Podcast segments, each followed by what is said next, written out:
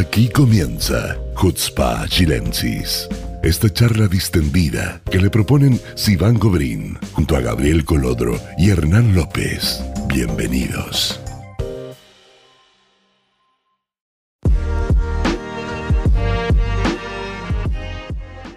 Amigos, ¿cómo están? Muy buena semana, muy bienvenidos a un nuevo capítulo de Jutzpa Chilensis. Espero que hayan tenido días lindos, días productivos. Nosotros acá empezamos el otoño, está empezando a bajar la temperatura y yo soy feliz. Y creo que Hernán es el más feliz que baja la temperatura. ¿No, Hernán? ¿Cómo estás? Eh, yo estoy un poco cansado porque la semana ha sido bien intensa, eh, pero lo que mencionabas tú del, clima, es cierto, ha, hecho la vida bastante más sencilla eh, y agradable. Eso es eh, totalmente cierto. Gabriel, para los que no conocen a Gabriel o no han visto una foto, Gabriel, Gabriel es como el mini-me de Herzl, ¿ok? Es como la versión de Herzl 2.0. Gabriel, ¿cómo se lidia con esta barba en, en el verano israelí? ¿Cómo lo haces? Mm. partamos por eh, aclarar eh, que el, hecho, la frase la barba te da calor es un mito. ¿En serio? Es un mito, la barba no da calor, ni te protege del frío, ni nada de eso. No, no hay una diferencia sustancial. Obviamente, obviamente si, si hay viento, claro, el viento no, no, no, llega directamente a la cara por razones lógicas, tienes una bola de pelo en la cara, pero no, no, no te protege del frío ni te da más calor de lo normal. Eh, es un mito, es un mito, así que compañeros, amigos, hago un llamado a que los invito a sumarse, a expresar libremente nuestra testosterona.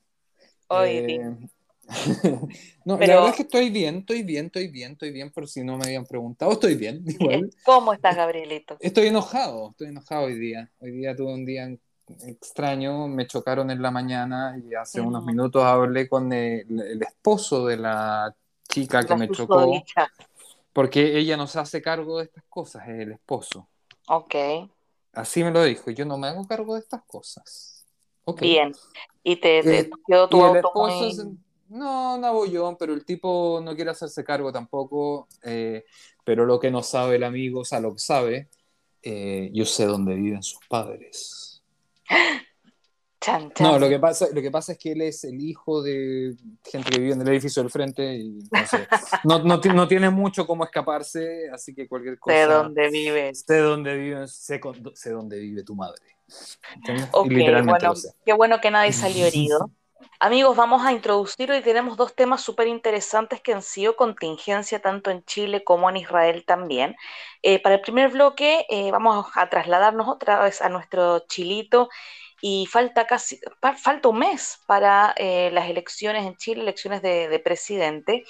Y obviamente vamos a hablar de el nunca bien ponderado candidato Gabriel Boric. Tan, tan, tan. Eh, él ha sacado varias declaraciones así que han sido bien, eh, polémicas y, que tienen que ver con, su posible programa de, gobierno y, su posición con respecto a Israel, ya, ya vamos a, ahondar en eso.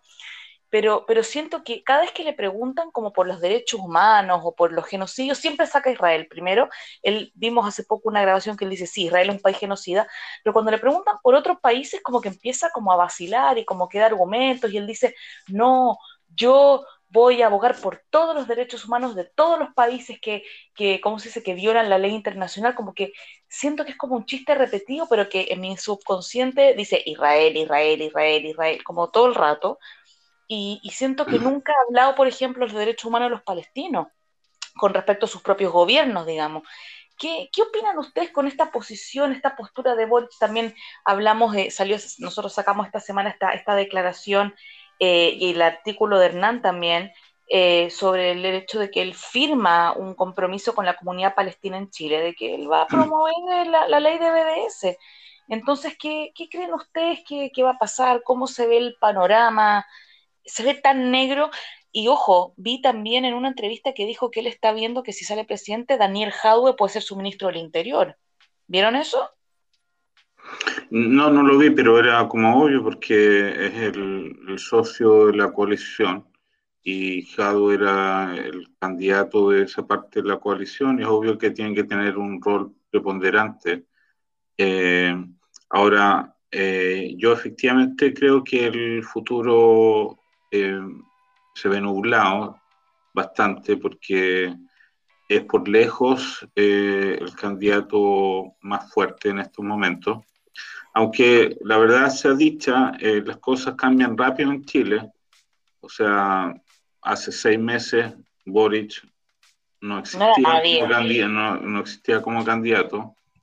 Eh, y los, eh, los, los, probables seguros eran gente que hoy día ni siquiera está en la política, que salió totalmente de la política. y, y la cosa cambia muy vertiginosamente en Chile. O sea, el candidato de extrema derecha, Cast, que nadie iba a votar por él nunca, ahora aparece como el, más fuerte dentro del, conglomerado derecha. Entonces, eh, hay todavía, yo creo, espacio para que hayan algunas modificaciones, eh, aunque correcto para hoy día, Boric es el más fuerte. Ahora, respecto a, te, acabáis de mandar, te acabáis de mandar una traducción literal del hebreo Nahon Leayom eh, impresionante. Eso me pasa todo el tiempo, eso me pasa todo el tiempo. Incluso logro, logro, traducciones de, de, con otros modismos israelíes que vienen de otros idiomas, entonces eso ya es, más, es, más, caótico. No, no necesariamente, porque yo trabajé harto con ruso entonces de repente me salen como unas traducciones del ruso al español que ya son inentendibles. Y solamente me doy cuenta que estoy haciendo eso cuando le veo la cara a la gente que no me entiende. Bueno, volvamos a Boric. Este fue, el paréntesis, la nota, el dato rosa. Dice, bueno, ahora, el, yo creo que hay, que hay que tomar en cuenta también que una cosa son las declaraciones cuando tú eres eh, candidato y después es distinto con guitarra, como dicen, porque él, va a tener un, supongamos que efectivamente elegido, su gobierno va a ser muy complejo. Chile está en una situación económica eh, muy, muy, muy comprometida, la menos positiva en mucho tiempo. Hay, se, eh, se, abrirían, si él ganara, muchísimas expectativas del, del mundo popular y, en una crisis como esa le va a ser difícil cumplirla. Entonces, las posibilidades de que, si bien es cierto, tienen posibilidades de ser electos, también tienen mucha posibilidad de fracasar rápidamente. Además que es, un, es una presidencia que, entre comillas, de transición, porque paralelamente está el proceso constituyente. Claro. Eh, entonces todo puede cambiar en muchas direcciones. Eh, pero es cierto que su posición es bien drástica contra Israel pero yo no creo, la verdad, que pueda avanzar eh, eh, mucho en el asunto, digamos. Lo, limitan los convenios internacionales, lo limita la opinión pública local, va a tener muchos frentes de batalla y yo creo que el, de Israel en particular, aunque sea importante para sus donantes, eh, los que lo financian, en la práctica es difícil que pueda sostenerlo. Bien. Gabriel, ¿qué opinas de tu tocayo? A ver, a ver, a ver. A ver. Yo discrepo en algunas cosas con Hernán. Eh, no, quiero... ya devolverlo el programa. Ahora él va a hacer la oposición a lo que yo digo. No, no la oposición a lo que tú dices. Yo, bueno, la verdad es que sí comparto, obviamente, muchas cosas, pero yo creo que Boric sí tiene una, una fijación con Israel que él es capaz de cumplir hasta cierto punto. ¿Y por qué? No porque tiene la fijación, que eso es claro. Eh, aquí hay una, estrategia de, popularidad y propaganda y posiblemente también financiamiento, eh, en este periodo por lo menos, eh, desde, la, desde los empresarios palestinos en Chile para lograr ciertas cosas. Este, este posicionamiento tan drástico eh, que implica la firma de un, eh, de un convenio o de un compromiso de parte del candidato, digamos, a, luz, pública, eh, no es algo que se hace normalmente y no es algo que los candidatos presidenciales hacen con todas las comunidades o, agrupaciones de origen nacional extranjero. Nunca habíamos visto algo así. No, la verdad es que yo por lo menos no lo había visto, o sea, nadie, ningún candidato presidencial en Chile se pone a firmar convenios de cosas que le pide la comunidad italiana o la comunidad eh, croata. por ejemplo. Bueno, pero tampoco sean tan ahistóricos, o sea, los convenios con Estados Unidos de los candidatos en la historia de Chile son un clásico de los clásicos. Eso sí, pero estamos hablando ahí de convenios con eh, políticas de Estado y no con organizaciones independientes, privadas, que no tienen más que un supuesto común denominador nacional y nacionalista. No, es, no son representantes de Palestina, no son representantes del gobierno de Palestina, de ninguno de los dos gobiernos de Palestina, a pesar de que los apoyan a ambos. Eh, y lo que discrepo contigo es la efectividad para aplicar estas cosas, porque si bien hay cosas que son directamente inconstitucionales que él propone, hemos visto en la práctica que en los últimos meses se han aprobado bastantes mociones en la Cámara en otros aspectos que de por sí serían inconstitucionales, pero han sido aprobadas por mayoría y la oposición no, ni, ni, el gobierno ha tenido la fuerza ni el número de parlamentarios como para eh, aplicar la inconstitucionalidad o pedir, digamos, un tribunal constitucional. Entonces, si es que la moción es inconstitucional, pero nadie alega, se va a aprobar igual. ¿Me mm. entiendes a lo que voy? La propuesta que sea, no, estoy hablando solamente del proyecto de ley BDS, sino que, por ejemplo, él planteaba eh, la cancelación o no la cancelación, pero no lo decía con esas palabras, pero en el fondo es lo que quería hacer, la reciprocidad con la entrada, con el, tratado de, ¿cómo se llama? De, ay, recuérdame cómo se llama el tratado de, libre tránsito con Israel, que implica que tú puedes entrar a Chile sin pedir, sin pedir visa siendo israelí y puedes entrar a Israel sin pedir visa siendo chileno. sí, eh, pero, pero también entre las muchas cosas que ha ido tirando en el último tiempo sin mucha coherencia, habló también, de, habló también de eh, o sea, no planteó en uno de sus escritos en las redes eh, la posibilidad de eh, hacer impuestos a los productos israelíes. Claro, eso es, eso es inconstitucional porque hay, hay, artículos constitucionales que nosotros hemos visto, por ejemplo, en el caso de Valdivia, que son los mismos artículos constitucionales.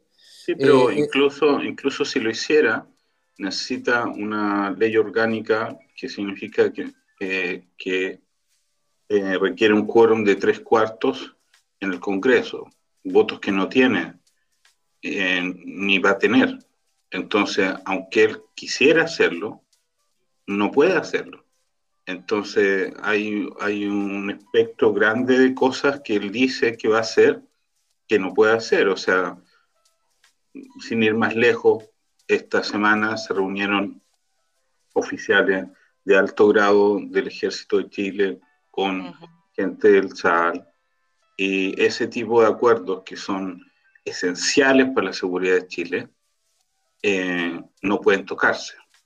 Entonces, él, puede decir lo que quiera, pero eso no puede tocarse. ¿no? Estoy de acuerdo contigo, pero también hay que recordar que la base de la política exterior chilena es que las relaciones internacionales las maneja el Poder Ejecutivo. Y él, estando en el Poder Ejecutivo, podría modificarlas legalmente para acomodar esto. De poder, va a poder hacerlo. No, no, o sea, no puedes modificar los presupuestos de la defensa, ¿cachai? O sea, si tú canceláis los tratos con Israel, significa que tenéis que cambiar todas las armas de servicio que tiene el ejército de Chile. Para eso necesitáis una cantidad de dinero gigantesca. Significa que tenéis que cambiar todo el sistema de defensa del norte, el sistema de defensa del sur, los proveedores de, de, la Fuerza Aérea. Eh, o sea, tenéis que necesitar como tres presupuestos enteros de Chile de, un año para hacer eso. O sea, eso en un proceso de crisis económica como en Chile es, irrealizable. O sea, aunque, aunque, tuviera los votos, aunque todos los chilenos estuvieran de acuerdo en hacerlo, simplemente Chile no tiene plata para hacer eso. Entonces no, no hay un espacio de, no, no de, de, que es imposible hacer. Incluso cuando, si tú vas fragmentando su, su discurso, por ejemplo, esta cosa que firmó la, con la comunidad palestina, hay empresarios palestinos que están en contra de él, porque son empresarios de derecha. Antes que ser palestinos, son, son empresarios. No estoy tan seguro. Mira, ahí es donde, ahí es donde discrepo por, contigo, porque por ejemplo, tomamos el, caso del presidente de la comunidad palestina, Maurice Kamis. Maurice Kamis es un empresario que tiene varias empresas, evalúa en varios millones de dólares de ganancias anuales, etcétera, etcétera, etcétera. Información pública que cualquier persona la puede encontrar en Google nunca tan psicópata. Pero eh, el tipo, el tipo, sí, también. Pero el tipo hace dos semanas dio una entrevista sobre el mundo palestino desde, la, desde una mirada empresarial. Y él básicamente eh, la dio como un empresario de derecha, se refería al golpe militar como eh, pronunciamiento militar, habló de que los mejores años de Chile fueron durante la dictadura, alabó la, el, todo el proceso de de, neo, neoliberalismo que impuso la dictadura. Eh, y a las dos semanas se está sacando una foto firmando un compromiso con Boris. Entonces. ¿Hay fotos? Podemos. Pues hay fotos de firmando el compromiso.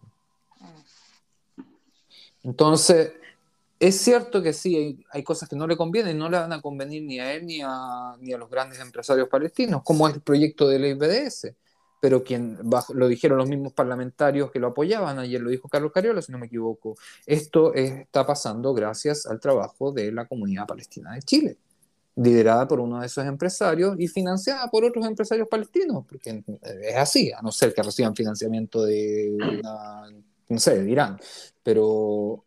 Eh, en el fondo se, están, yo, creo, yo, creo, que, yo creo que hay que, hay que hacer... Eh, el, detalle, porque el sistema impositivo que él quiere implantar, los impuestos para los súper ricos, en la mayoría de los empresarios palestinos están en esos súper ricos. Entonces, eh, vamos a ver, porque una cosa es lo que dicen para la prensa, de que ellos apoyan la causa palestina y todo lo demás, y, otra es si van a apoyar a un gobierno que les va a estar castigando impositivamente de una manera sin precedentes. No, yo creo que hay, hay, que diferenciar el discurso público de lo que hacen en la práctica. Claro, ahora hay otras inconsistencias que a mí por lo menos me han llamado la atención y es eh, el caso, hablando justamente del proyecto de ley BDS, eh, que es un proyecto de ley de boicot a territorios ocupados ilegalmente, según dicen, según lo plantean ellos, citando artículos, digamos, de la legislación internacional y interpretaciones arbitrarias y absolutamente ridículas a veces. Pero el punto es que en esta estrategia, eh, Boric, por lo menos, no ha tenido ningún problema en, eh, digamos, plantearse contrario al gobierno de China. Eh, y ahí yo creo que las cosas se ponen más eh, complejas para un futuro presidente. O sea, estratégicamente a ningún candidato presidencial le conviene plantearse contra un Estado tan fuerte y que tiene tantas relaciones comerciales con Chile como es China. Eh, no solo China, dijo, se planteó contra Rusia, contra China, está bien, contra pero Estados Unidos, entonces ¿con quién, en, qué, en qué parte, en qué planeta está viviendo? Es que claro, es que por ejemplo el Partido Comunista no, no se atreve a tocar a China, en ese sentido. Pero Boris no tiene problema en hacerlo. Pero por eso, otra vez, una cosa, cuando llegue a hacerlo en la práctica, ¿cómo lo va a hacer? O sea, va, va, va a boicotear a los ingleses porque ocuparon las Malvinas o sea, me entendía, hay cosas que no tienen sentido en lo que está planteando. Una, por eso hay que diferenciar, yo creo, el, discurso de campaña de lo que va a poder hacer en la realidad. No, no puede boicotear a China, a Rusia, a Israel, a Inglaterra, a Estados Unidos y a Francia. O sea, no, eso no, bueno, hay, hay, hay, estados que lo han hecho justamente en nuestro mismo continente. Y mira cómo están. Y mira, eh, por ese es mi punto. Mira cómo están. El hecho de que, de que uno puede decir no puede hacerlo si quiere mantener eh, una, situación, el status quo, digamos, tanto económico, social, etcétera, o mejorar algunas cosas, claramente ese tipo de acciones no históricamente no llevan a eso, eh, sino que llevan a catástrofe económica. Hoy día menciono el tema de China justamente porque hay, eh, mira, yo recuerdo el, día justamente, voy a volver a contar la historia que soy terrible. Mira, hasta yo, hasta yo, me, hasta yo me doy rabia.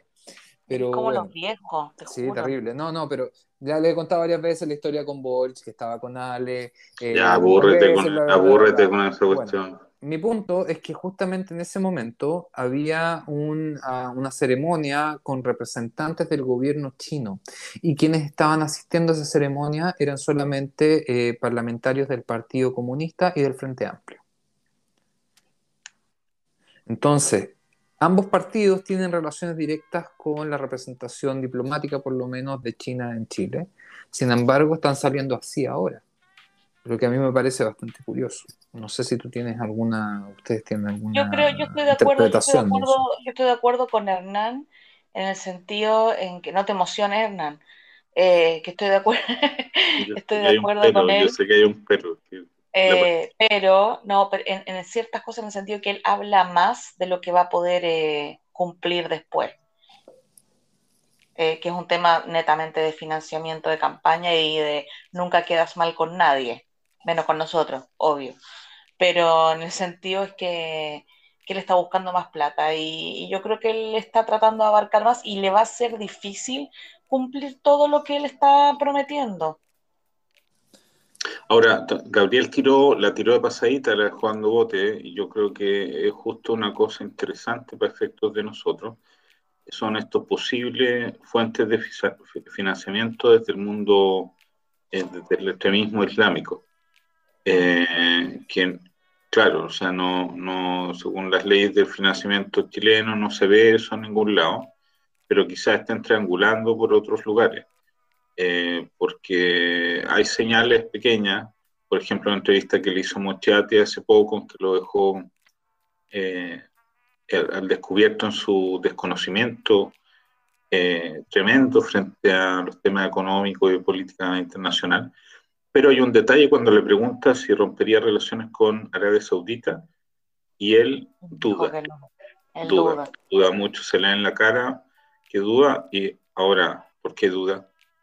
Hay, hay espacio para desconfiar, porque no, sí, pero, no, es que, no es que en Arabia Saudita no se violen los derechos humanos, eso todo el mundo lo sabe, pero también todo el mundo sabe que de ahí fluye mucho dinero de inversiones y a lo mejor ellos tienen algún, eh, ahí hay una cosa que hay que investigar.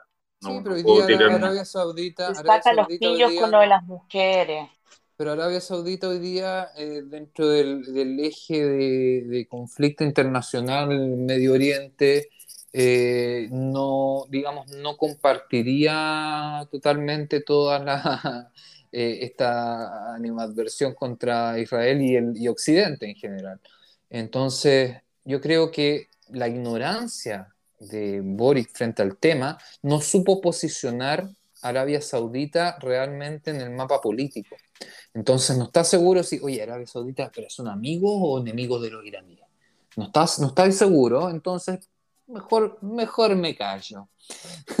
¿No? Mejor me callo. Miren, estamos ya casi, estamos casi en el, en el templo, en el tiempo, en el templo reglamentario, se me trabó la lengua. Vamos a seguir analizando esto, porque tenemos Boric para rato. ¿Y cuándo son las elecciones? ¿En noviembre?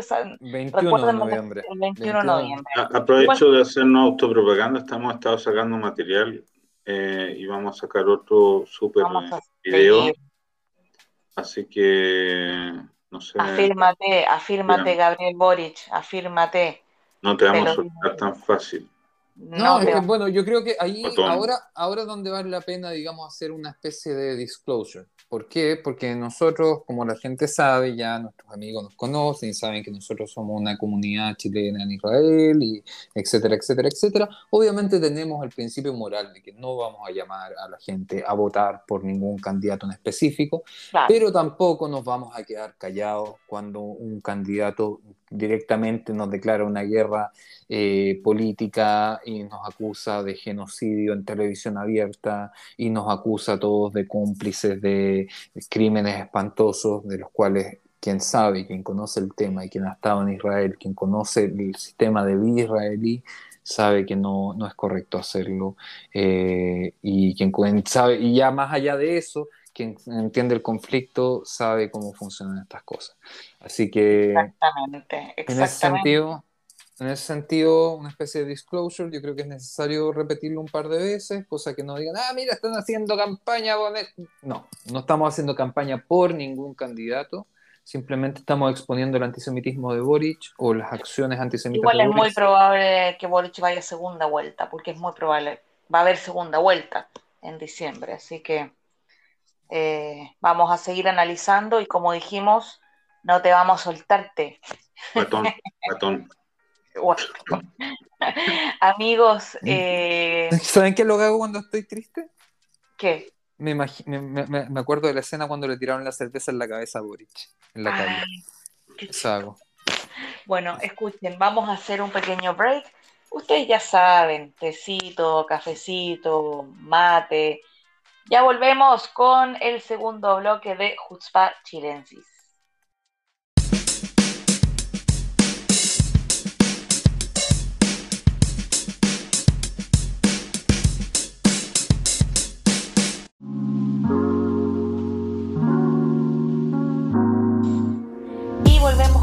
el segundo bloque de Jutzpah Chilensis. Dejamos a Gabriel Boric de lado por un ratito, solo por un ratito, y nos vamos a trasladar a la actualidad israelí.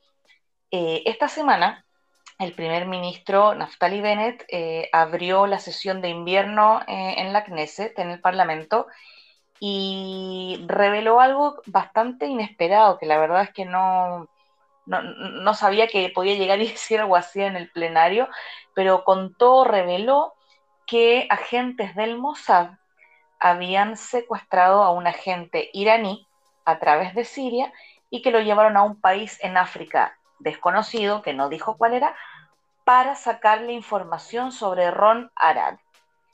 ¿Ok?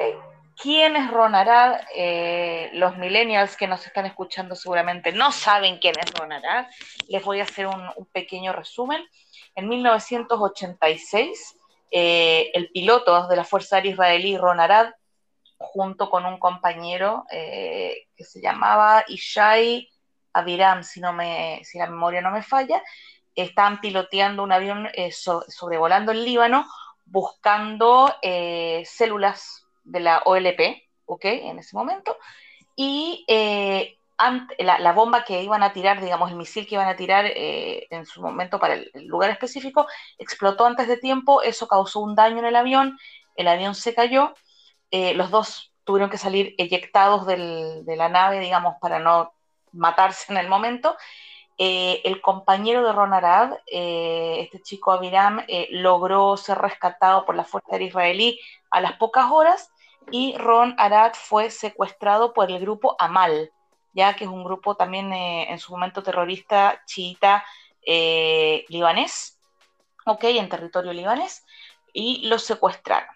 Ahora, eh, el tema de Ron Arad es que se ha convertido, yo creo que en un símbolo junto con Gilad Shalit, ¿ya? Y junto con los otros soldados que ya vamos a comentar quiénes son, que están secuestrados en Gaza, pero el tema de Ron Arad es que todavía no hay ninguna pista clara de su paradero pasaron muchísimos años, hubo un montón de intentos de rescate, eh, salió información durante el gobierno de Ariel Sharon, si no me equivoco, que eh, este grupo Amal después lo entregó al Hezbollah y que Hezbollah se lo entregó a los iraníes y que en algún momento dentro de ese intercambio entre el año 86 y el año 88, Ron Arad eh, habría muerto y mantienen su cuerpo todavía eh, cautivo, otros dicen que lo enterraron cerca de Beirut. O sea, hay mucha información eh, cruzada, mucha información que no tiene ningún tipo de, digamos, de backup, que Israel no ha logrado dar con el paradero de Ron Arad y eh, todavía está su señora, digamos, que, que, sigue saliendo en los medios. Y el hecho que treinta y tantos años después el primer ministro vuelva a tocar el tema, porque hace mucho que no se tocaba el tema de él, eh, vuelva a decir que ahora Israel, digamos, agarró un agente iraní, el Mossad, eh, para sacar la información, para saber dónde está y que podría haber nueva información que pudiera dar con su paradero, como que remueve tierra, digamos, remueve sentimientos como en, la sociedad israelí. ¿ya? Porque el tema de Ronald siempre estuvo como de lado cuando, eh, cuando se trajo a Gilad Shalit de vuelta. Gilad Shalit estuvo, si no me equivoco, cinco años en cautiverio con, con Hamas eh, hubo también eh, campañas muy fuertes por parte de su familia. La sociedad israelí exigía y presionaba que el país hiciera algo. Y como que Ronald el tema de él estaba como calladito de un lado. Y, ahora volvió como a remover esto. Y, como que volvió a subir la esperanza, ¿ya? De, que a lo mejor se puede recuperar el cuerpo de él, porque lo más probable es que, es que esté muerto. Eh, llegaron dos cartas de él, se dice, dos cartas de su puño y letra, eh, el año 86, justo después de que lo secuestraron, o sea, la señora reconoció que eran cartas de él y después no se supo nada más. Entonces yo quiero poner acá sobre la mesa el tema en que Israel tiene que lidiar con el tema de los secuestros de soldados y cómo es toda la negociación, todo el proceso. O sea, tenemos tres soldados en Gaza todavía que se sabe que están, hay dos que están muertos, uno es Adar Goldin y me acuerdo mucho de él porque él vive acá en Kfar y el papá reza en la sinagoga con mi marido, y, la madre de él ha salido mucho en, los medios, y el otro cabro no me puedo acordar de su nombre, después hay otro cabro que es etíope, que tenía problemas, eh, era algún tipo de... de Sí, él. Y que como que se cruzó la frontera porque tenía, tenía algún tipo de problema, algún tipo de retraso, y también lo tomaron, eh, también lo tomaron preso. Eh, después uno, bueno, habla de los tres niños, estos del 2014, que también secuestraron y que después finalmente encontraron muertos. O sea, es un país que tiene que lidiar con este tipo de cosas que son, al final cuando uno, no sé si a ustedes les pasa, pero cuando escuchan este tipo de noticias, al final como que se convierten en los hermanos de todos, en los papás de todos, en el, como que uno, yo creo que, finalmente la sociedad israelí ante esto se une y, y que lo ve como algo muy suyo. ¿No? ¿Qué, yo, creo que, yo creo que la sociedad está unida siempre en ese sentido, y eso es lo que nos diferencia de otros estados, que aquí hay una composición de pueblo previa a la, a la independencia del Estado, o sea, fue el pueblo mismo el que volvió acá y, digamos, levantó un Estado, eh, justamente con, con el, digamos, el principio digamos, en el comienzo fueron eh, inmigrantes de todo, de todo el mundo y hoy día son los hijos y los nietos y los... Entonces, todo soldado israelí secuestrado pudo haber sido el hijo de alguien. De alguien, exacto. Y, y en, eso, en ese sentido de que eh, la exposición es para todos, en un país que ha sufrido terrorismo eh, de forma, eh, digamos, periódica, eh, donde todos somos objetivos de grupos terroristas, yo creo que acentúa solamente esa sensación de pueblo donde todos estamos, digamos, en, en, el mismo saco. No importa si, si eres más rico o eres más pobre, la probabilidad es de que si es que va a pasar algo, te pasa a ti o le pasa a otra persona, no hay una, no hay una división en, sentido social desde ese punto de vista. Y eso, digamos, genera este, este, efecto, yo creo. O sea, la, yo creo que el ejemplo más claro fue todo el, caso de Gilad Shalit. Eh, que yo, eh, yo, lo, yo lo viví acá, eh, había llegado hace poquito, creo que en menos de un año llegaba acá Israel cuando, cuando yo me acuerdo perfecto cuando yo me acuerdo perfecto cuando lo liberaron pero perfecto. Y saben y también me acuerdo cuando se acuerdan que no sé si un año antes o no cuánto tiempo antes de la liberación salió el video de él leyendo el diario sí. Yo también estaba acá y, y me acuerdo que fue como que te dieron la esperanza de que estaba vivo que era una prueba de vida pero tampoco lo liberaron, ¿cachai? Como que todos sufrimos juntos con eso. Claro, las campañas, las campañas son, eh, digamos, a nivel nacional y no son campañas orquestadas por el gobierno para hacer algo, sino que la gente misma se moviliza. Yo me acuerdo que ponían estos como fundas a los espejos retrovisores con la, con la cara de Gilad Shalit, era muy común verlo.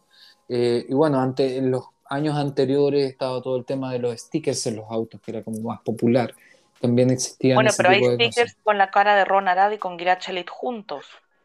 Oye, eh, más, allá de lo anecdótico, quería eh, como liberar un, perspectivar esto un poco distinto, porque esto siempre se menciona, pero yo creo que la sociedad israelí no es la única que, que está eh, sensible al tema de, lo, de los secuestros, específico, digamos, del, del, uso de los secuestros en el terrorismo político, digamos, es un fenómeno de Occidente.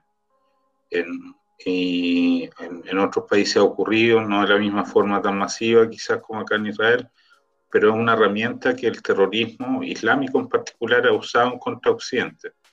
Ahora, Israel en el tiempo ha ido cambiando su política al respecto.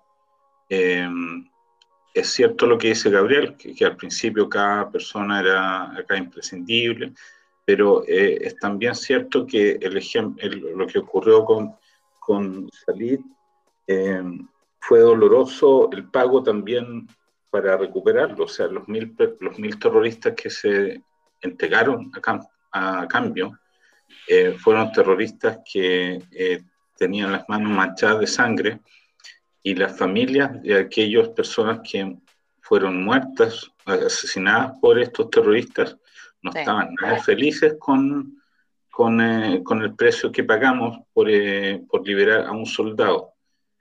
Entonces, eh, a lo que iba es que eh, la reflexión del Estado frente al tema de los secuestros en particular eh, se ha modificando. Y si uno ve, por ejemplo, el estilo de guerra que hoy mantiene Israel en, la, guerra urbana en Gaza, por ejemplo, se evita en lo más posible el, el uso de tropas, eh, de, de, tropas, o sea, para evitar precisamente que mueran soldados eh, o, que pasen este tipo de secuestros, o sea, el, secuestro hoy día está, hay tantos protocolos para evitarlo dentro del ejército, eh, porque ya ha visto el efecto que tiene en toda la sociedad. Ahora, los palestinos o los árabes en general, también han aprendido que esto les sirve. O sea, y han hecho de esto un, arma, un arma eh, específicamente poderosa para ellos. bueno, ahora se están negociando. Ahora se, ahora se están negociando también por liberar presos a los que a los que dijimos que están en Gaza. Como, yo, como yo soy más viejo, en otros tiempos, por ejemplo, en tiempos de Guerra Fría, eh, que no soy tan tan viejo, pero alcancé a pillar el fin de la Guerra Fría, eh, se negociaban estos eh, presos políticos, que en el fondo son presos políticos, entre los grandes conglomerados. De hecho, eh, Ron estuvo a punto de ser liberado hacia el final del, del, del, del bloque soviético. O sea, hubo, había una negociación de los directas entre Israel y los soviéticos, eh, que estaban muy adelantados y los soviéticos se habían comprometido a conseguirlo, obviamente a cargo, a cambio de algunas otras presas políticas, eh, pero justo cayó el muro y se cayó todo. Entonces, en otra época, eh, habían otras reglas para estos intercambios de presos políticos. Hoy día es diferente. Y, yo creo, por ejemplo, que un salit otra vez no ocurriría. O sea, no creo que ningún primer ministro de Israel estaría dispuesto a pagar mil terroristas por un soldado. Y, el punto, yo creo que hay un punto importante a remarcar ahí. Eh, eh, fueron, fueron 1026, fueron 1026 terroristas por un soldado. Eh, y, y, el tema es quiénes eran estos terroristas también. Uno de los liberados, por ejemplo, fue nada más nada menos que Yaya Sinwar, quien es hoy día el líder de Hamas. Yaya Sinwar entró a la cárcel, a la cárcel el año 89 y lo liberaron en este intercambio. Y digamos, siete años después, se convirtió en el líder de Hamas. O sea, no estamos hablando de un estamos terrorista. De sí. Entonces, es, es complejo el tema porque, digamos, imagínate el, caso incluso de, Yaya Sinwar fue arrestado por el asesinato de dos, por, el, ¿cómo se llama? El secuestro y asesinato de dos soldados y por haber asesinado también palestinos de los que desconfiaba. Sí, mira, hay, un tema. La, otra cosa que quería mencionar es que a mí personalmente esto de que los primer ministros estén usando información eh, para hacerse propaganda, porque digamos que lo de de, de, anunciar que secuestramos a un general iraní es una cosa bien poco eh, eh, común, digamos. O sea, de hecho encuentro incluso media poco, poco adecuada, digamos. O sea, que un Estado aparezca, aunque lo haya hecho, ¿me entendéis? Pero, pero que lo aparezca reconociendo públicamente, tú pagas un costo por eso, ¿me entendéis? O sea, tenéis que, tenéis que eh, violar un montón de leyes internacionales. Para evitar... Para, evitar un atentado terrorista como el de Chipre la semana pasada. Bueno, pero por, eso se, llaman servicios secretos, ¿cachai? Pues se hacen en secreto. Pero cuando el, primer ministro anuncia esto públicamente lo reconoce, en el fondo está reconociendo que fuimos a otro país, secuestramos a una persona, la llevamos a un tercer país, probablemente le están haciendo algún tipo de conversación no del todo simpática para que diga lo que sabe. Y reconocer eso públicamente me parece a mí personalmente como no tan bien. No sé usted. Claro. Quedaron como un silencio. Sí, sí. la, verdad, es que no, no, no es algo que, que yo creo que, que, hay que tomarlo ligera. Yo, yo concuerdo contigo que eh, a mí no me acomoda. Lo digo sinceramente, a mí no me acomoda. No me acomodó cuando Netanyahu lo hizo con los registros de, de las bases nucleares iraníes y tampoco me acomoda ahora. Ahora, eh, yo, este, este, tipo de cosas yo dudo mucho que se hagan solamente por la propaganda que pueda recibir, digamos, o el apoyo que pueda recibir. El formato también de presentación eh, es, diferente, sí, es diferente, si bien Netanyahu lo hacía en inglés y con pantallitas y cosas y juguetitos de colores, eh, Bennett lo hizo en hebreo en el pleno de la Knesset a sus padres. Eh, yo creo que también hay una, diferencia en la intencionalidad. No estoy justificándolo de ninguna forma, pero creo que vale la pena analizar también la intencionalidad de hacerlo. Eh, por eso digo, yo no tengo hoy día una conclusión de por qué hacerlo ahora y por qué, digamos, hacerlo en este formato eh, de parte de Bennett. O sea... Bueno, viene el aniversario ahora luego del, del secuestro. Eh, por eso yo creo que la fecha y Ron Arate eh, es cierto que es un símbolo que ha tenido sus altos y sus bajos, pero es una cosa que está permanente. o sea, el símbolo de los símbolos. Yo cuando llegué acá era muy fuerte, lo, porque todavía en esa época existía la esperanza de recobrarlo vivo. Eh, pero, ahora... Habían pasado 10 años solamente la última. Y, había informaciones donde, donde estaba, eh, había datos concretos. Como que después se pierde la pista, pero había en esa época datos y, se negociaba, digamos, en, este mundo de lo... por eso no me queda claro. Por eso, no me queda claro la intencionalidad, porque ya de hecho el ejército lo había declarado muerto en el 2000, el 2011, 2000, algo así. Eh, entonces, como que ya sabes que no vas a traer al soldado vivo, digamos, y, tener toda la... Si es por un tema de propaganda, como lo hizo el primer ministro anterior en el caso Shalit, este no sería el caso. O sea, no es lo mismo traer al soldado desnutrido y sacarte fotos con él, lo rescataste, a traer un, cajón con eh, un cuerpo descompuesto hace 35 Mira, años. Yo la única explicación que me imagino, no tengo certeza de esto, pero el hecho de que Bennett sea Sayeres Matkal, que es un, como parte del código de honor de, la, del, de ese tipo de combatiente, digamos, de traer a, tu, a tus pares a, tu tierra. pero está, está bien, pero eso no la, forma de la exposición también hay un, es un tema, o sea, lo, hizo a través de la Knesset en el Pleno. Eh, no, no, no, no, es una cosa que, que, necesitara hacerlo así para exponerlo si es que quería hacerlo desde ese punto de vista. No sé, pero fue como algo que los agarró a todos muy de sorpresa y nadie se lo esperaba, como que el tema está latente todo el tiempo, pero era como ya, bueno, como resignados de que no hay información al respecto. Y pum, y llega Bennett con la bomba. ¿Cachai? Quizás por lo que eh, Ciudad dijo al principio, porque es una cosa que nos una a todos. No, importa de qué lado sea, esto es algo que une a todos. Entonces, de repente él quiso eh, reforzar esa idea de que a pesar de que tenemos diferencias, somos del mismo lado todos. Pucha, que estáis positivo. ¿Yo? Sí.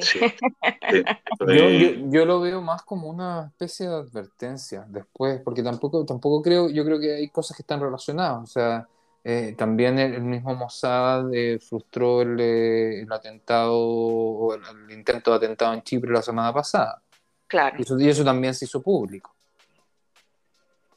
Bueno, quizá también, bueno, secuestrar a un general iraní, para los iraníes debe ser un, una en el culo inmenso. Claro, eso sí. Como acuérdense que podemos hacer incluso estas cosas. Claro. Bueno, vamos a ver qué pasa. Yo no sé si esto fue así como un momento de, de, como para entregar algún tipo de esperanza y va a quedar en eso, o realmente vamos a ver un avance. Ya, lo que quería decir antes, que también se están negociando paralelamente la devolución de los tres chicos que están en, Gaza, los dos chicos que están muertos y, el otro que, les conté que se cruzó la, frontera sin querer, que también está secuestrado y que él se presume que está vivo. Se eh, presume, pero no hay evidencia, por lo que yo tengo entendido. No, no, no hay evidencia. Eh, habían liberado, habían publicado unas grabaciones de la voz de él, pero los papás dijeron que no es él, que no les suena a él pero fue hace tiempo eso, ya no, no quiero especular, pero me acuerdo que eso pasó. Entiendo que ahora se está paralelamente negociando eso con, con Hamas, con, eh, obviamente con mediación de Egipto, eh, así que eso también tendría que avanzar y también están negociando la liberación de presos por esos tres chicos. Así que vamos, yo creo que vamos a esperar pronto, vamos a tener noticias de eso de Ron Arado, obviamente, que pensando en su familia, pensando en sus hijos, pensando en su señora, qué terrible debe ser no poder enterrarlo. ¿Cuántos años tenía cuando lo secuestraron? Yo tengo entendido que era, piloto, o sea, no era Miluim, digamos, es que estaba en servicio, así que... 20 años. Entonces, Más de 23 años no tenía. Un hijo tuvo. ¿Tuvo un hijo? Sí, sí, sí, sí. Eh, por lo menos uno. No sé si tuvo más, pero sé que hubo uno, que uno, uno, uno sí, salió en la prensa, una hija que salió en la prensa hablando también. Eh, así que, y hoy la, la señora de, de Ronarat se escuché hoy día en la Galgalatz, en la radio de la, del, ejército, que decía que ella sabe que en, ninguno de los intentos de, de, recuperarlo no murió ningún soldado ni ningún agente del Mossad. Ella salió como a aclarar esto, ¿cachai? No, no, no, nunca. No, lo había visto hoy, hoy día lo escuché fueron, fueron negociaciones de, otro tipo, como te decía, como ocurrió en otra época en que estas cosas se trataban de otra manera. Yo me acuerdo, por ejemplo, que cuando se liberó a Nathan Saransky, ¿ustedes saben a cambio de quién entregaron a Nathan Saransky? ¿A cambio de quién? De un chileno, de un líder comunista chileno. Ah, mira, no sabíamos. Dice, eso. dice fue como en una película, porque eh, lo entregaron así en una... Para un lado venía caminando uno, para el otro lado venía caminando el otro. Ah, como película en Hollywood. Como, como, como, en Fauda. Claro, claro. claro. Por un lado están los rusos, por otro lado están los norteamericanos. Bueno, eh, yo solamente espero que pronto podamos escuchar buenas noticias y que el país no tenga que llorar más este tipo de secuestros. Lamentablemente sabemos que puede volver a pasar y, esperemos que no siga pasando. Y no sé si alguno quiere cerrar con alguna idea, porque ya estamos también. Yo tengo que ser la bruja de la película. Eh, tengo que cerrar el programa, porque ya estamos en la hora. ¿Alguien quiere agregar algo más? Mm. Qué silencio. Bueno, amigos, entonces, ¿qué? Me iba a despedir. Ya, yo, yo, quería cerrar con algo y bueno, de cara, lo vamos a volver a hablar de todas formas, pero como mencionamos en el primer bloque, de cara a las próximas elecciones, eh, y como lo dijiste tú, Sivan, en, en, el último video que publicamos, que llamo de nuevo a la gente que no lo ha visto a verlo, eh, conciencia.